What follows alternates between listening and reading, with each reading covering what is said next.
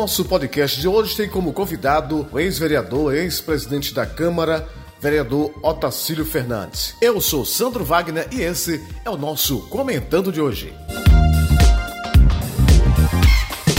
Como eu gosto de chamar, meu eterno presidente, fique à vontade faça a sua apresentação. Quem é Otacílio Fernandes? Bem, Sandro, como me foi proposto a convite para participar deste veículo de comunicação, né, através desta ferramenta, né, podcast, é, eu estou aqui pronto para responder algumas perguntas que a mim foi feita. E a primeira pergunta é quem é Otacílio Fernandes? Eu sou pedeirense, nascido em 23 de abril de 1968. Nasci no povoado São Manuel. Sou filho de João Fernandes Lima e Isaura Tavares Fernandes. Resido atualmente na Avenida Senhora Santana, 132, no bairro do Engenho. Eu ingressei na vida pública em 1996, quando disputei a minha primeira eleição. Naquela época, fui eleito primeiro suplente com 325 votos. O prefeito da época era Edmilson Filho e o mesmo convidou o seu João Carlos de Souza, seu Joãozinho, como é conhecido, para assumir uma secretaria. E eu, de imediato, assumi a vaga de vereador, ficando até o último ano do mandato, que foi em 2000. Na eleição seguinte, eu fui candidato novamente e me elegi direto com 440 votos. De lá para cá, todas as eleições que disputei, fui eleito, tendo a última em 2012, tirei 701 votos e encerrei minha carreira política em 2016. Durante esse período em que fui vereador, tive a oportunidade de ser presidente da Câmara por três mandatos, que foram em 2005, 2006, biênio 2009, 2010 e biênio 2011, 2012. Na época, prefeito Lenoilson. Em 2011, iniciei um curso de Ciências Contábeis na FAES, concluindo o curso no final de 2014. É, atualmente sou contador registrado no CRC, número 14390. Sou especialista em gestão financeira, auditoria e controladoria pela FAES. Logo que concluí o curso, fui convidado para assumir a coordenação do curso de Ciências Contábeis, onde fiquei por cinco anos. Atualmente, sou diretor administrativo do Hospital Geral de Peritoró, uma unidade de saúde da rede estadual. Então, esse foi um breve resumo. Quem é a pessoa de Otacílio Fernandes? O senhor, como ex-parlamentar, sabe que na semana passada tivemos aí a abertura do trabalho legislativo aqui na cidade de Pedreiras. Algumas controvérsias, alguém está certo, alguém está errado.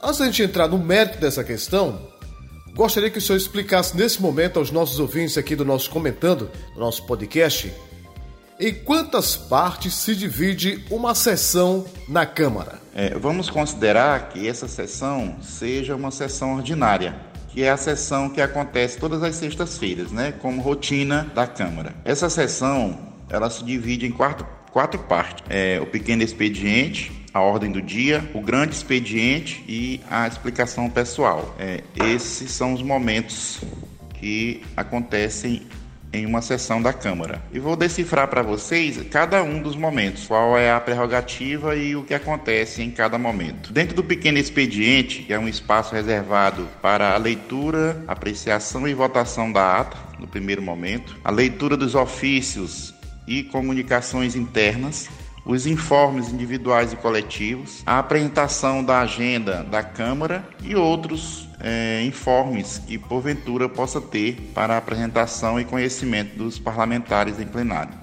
Esse é o momento do pequeno expediente. A ordem do dia é um espaço reservado exclusivo para a apresentação, apreciação e votação das proposições que compõem a pauta. Se resume a isso. Após tudo isso ter acontecido, vem o grande expediente, que esse espaço é um espaço reservado aos vereadores a fazerem uso da tribuna para seus pronunciamentos, conforme inscrição feita antecipadamente pela ordem dos vereadores inscritos. O vereador que queira fazer o seu pronunciamento, ele se inscreve no livro, lá na mesa diretora, e no momento do grande expediente ele é convidado a fazer uso da palavra na tribuna, que é um espaço reservado ao vereador em sessão. A explicação pessoal, que é um outro momento da sessão, é um espaço onde os vereadores que queiram tratar de assuntos de livre escolha, é esse momento é um momento propício para esses detalhes. Então a sessão se divide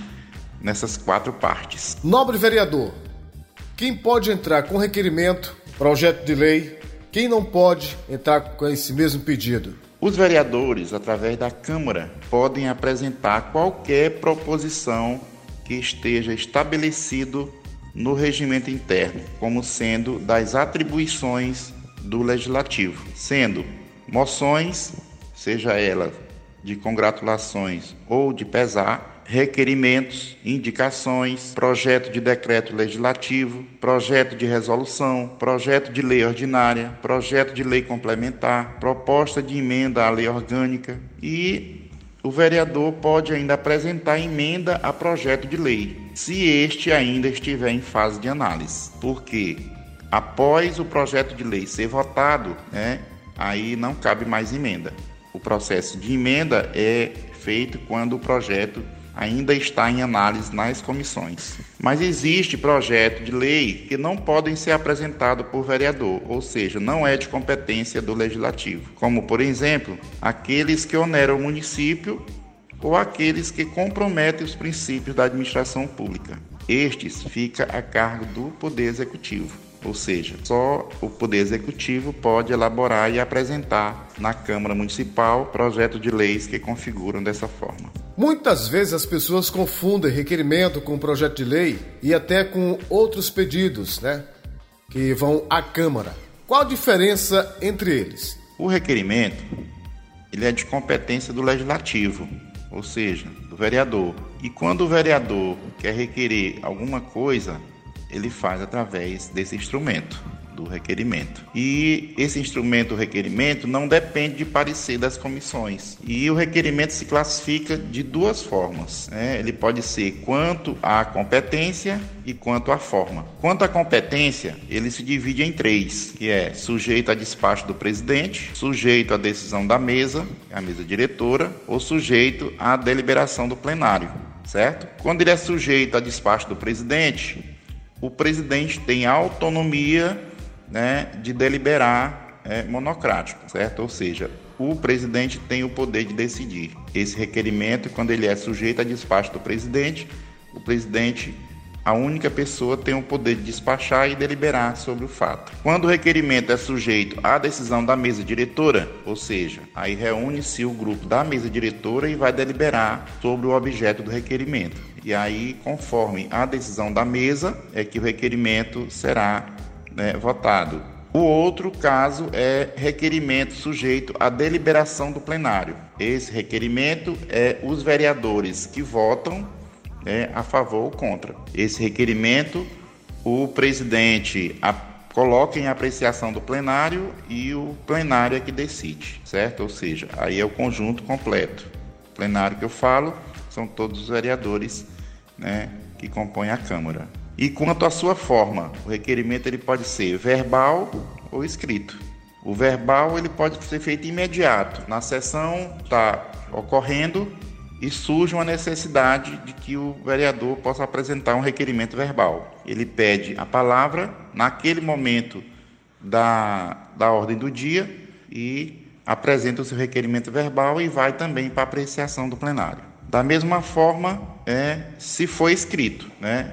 o requerimento escrito, ele é apresentado antecipadamente, né, que aí assim vai ser protocolado na Secretaria da Casa e posteriormente compõe a pauta da sessão. Já o projeto de lei, ele pode ser apresentado tanto pelo legislativo como pelo executivo. O projeto de lei, ele tem um trâmite diferente do requerimento. Uma vez o projeto de lei sendo apresentado na Secretaria da Câmara, ele vai para a ordem do dia para a apresentação em plenário. Se esse projeto de lei for em regime normal, ele será apresentado e encaminhado às comissões para análise e emissão de parecer. As comissões terão um prazo máximo de até 15 dias para emitir o parecer para só a partir daí ele ser encaminhado para plenário para a votação. E se esse projeto de lei for em regime de urgência, após ele apresentado na sessão, o presidente pode solicitar das comissões que as comissões emitem parecer verbal imediato,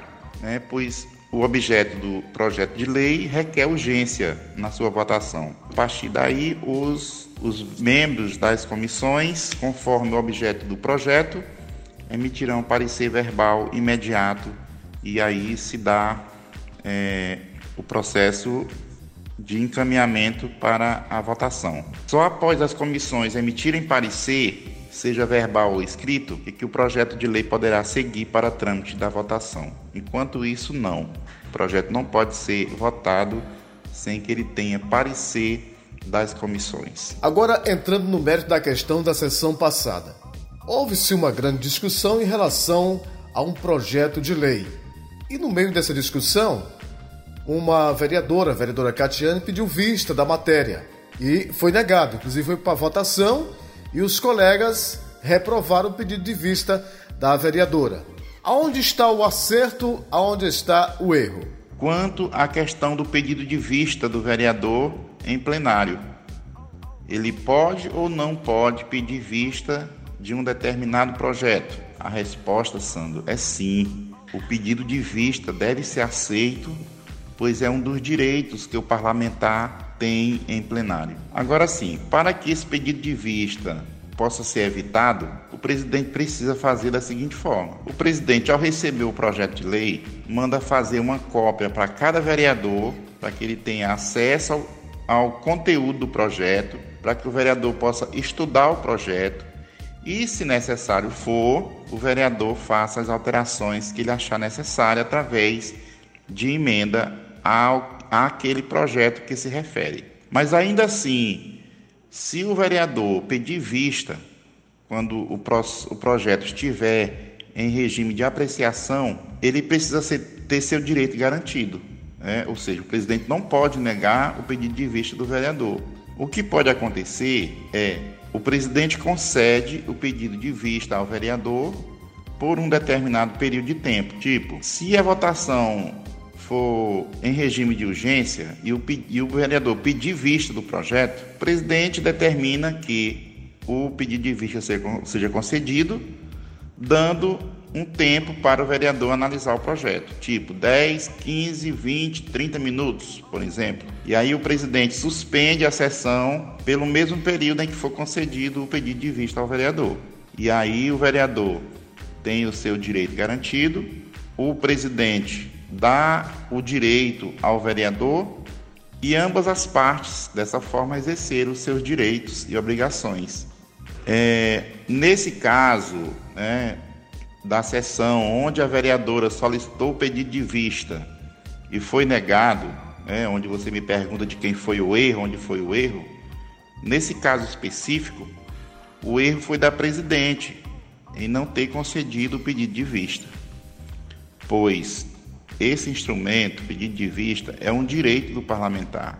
E esse pedido de vista não é considerado como proposição para se colocar em votação do plenário. É, é apenas um detalhe. O presidente tem que ter jogo de cintura para fazer com que o pedido do vereador seja aceito sem que prejudique a votação do projeto. Isso tudo são detalhes que o presidente tem que ter jogo de cintura para conduzir esse processo não pode negar o que é direito e a obrigação tem que ser garantida. Né? A obrigação tem que ser exercida. E aí, quando o parlamentar tem o seu direito negado, é, ele pode buscar né, na justiça.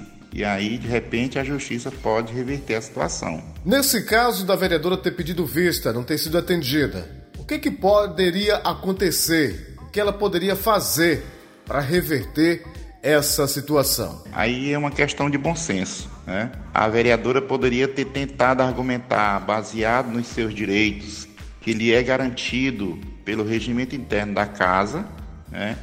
convencer a presidente da mesa que naquele momento ela usou do abuso de autoridade ainda deixou transparecer que foi por questões pessoais, né? Pelo menos deixou a entender no vídeo que foi publicado, né? E aí de certa forma não ficou muito legal, né? Para ambas as partes. Houve uma discussão é, mais ferrenha, sendo que essa discussão poderia ter sido evitada quando você consegue obedecer os trâmites do regimento interno, né? Tudo é resolvido de forma amigável. É, outro detalhe: é, quando o vereador pede a palavra para tratar de qualquer assunto, se o vereador estiver dentro do seu horário, né, não, independente do que ele vai falar, né, independente do que ele vai falar, e pelo que a presidente deixou transparecer, é que a vereadora estava apenas repetindo uma frase né, que ela queria deixar claro naquele momento, fazer com que todos entendessem o que ela estava querendo né? e a presidente estava apenas dizendo que ela ia repetir o que ela já tinha ouvido e que ela não ia né, conceder o pedido de vista à vereadora. De certa forma, houve uma falha né, nesse momento por não ter sido concedido o direito da vereadora. Meu nobre amigo Otacílio, muito obrigado por sua participação. A gente agradece. O nosso comentando, o nosso podcast está aqui à sua disposição.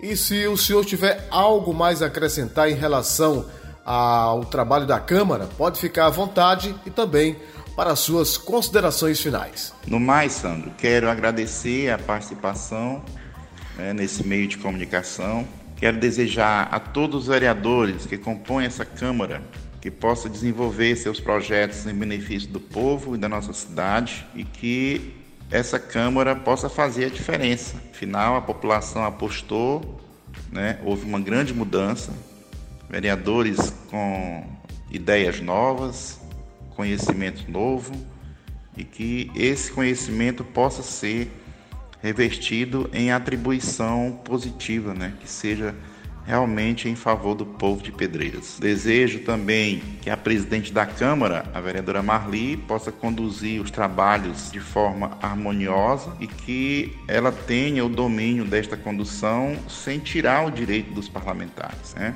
Isso é uma questão de bom senso, mas tudo vai se encaixando, tudo vai se caminhando. Né? Todo início tem isso, né? as dificuldades. Mas é, acredito que todos são capazes de exercer a função para o qual foram escolhidos. Eu deixo aqui uma mensagem é baseado é, no que a gente viveu durante o período de 20 anos em que fui vereador, né, onde diz o seguinte: se o regimento interno da Câmara for obedecido, todos os vereadores terão seus direitos garantidos. Valeu, Sandro, muito obrigado e que Deus abençoe. Qualquer coisa, estarei à disposição. Forte abraço. O nosso podcast de hoje vai ficando por aqui. Um abraço a Cleiton Souza, todos os ouvintes da Vale FM. Até o nosso próximo encontro na próxima sexta-feira.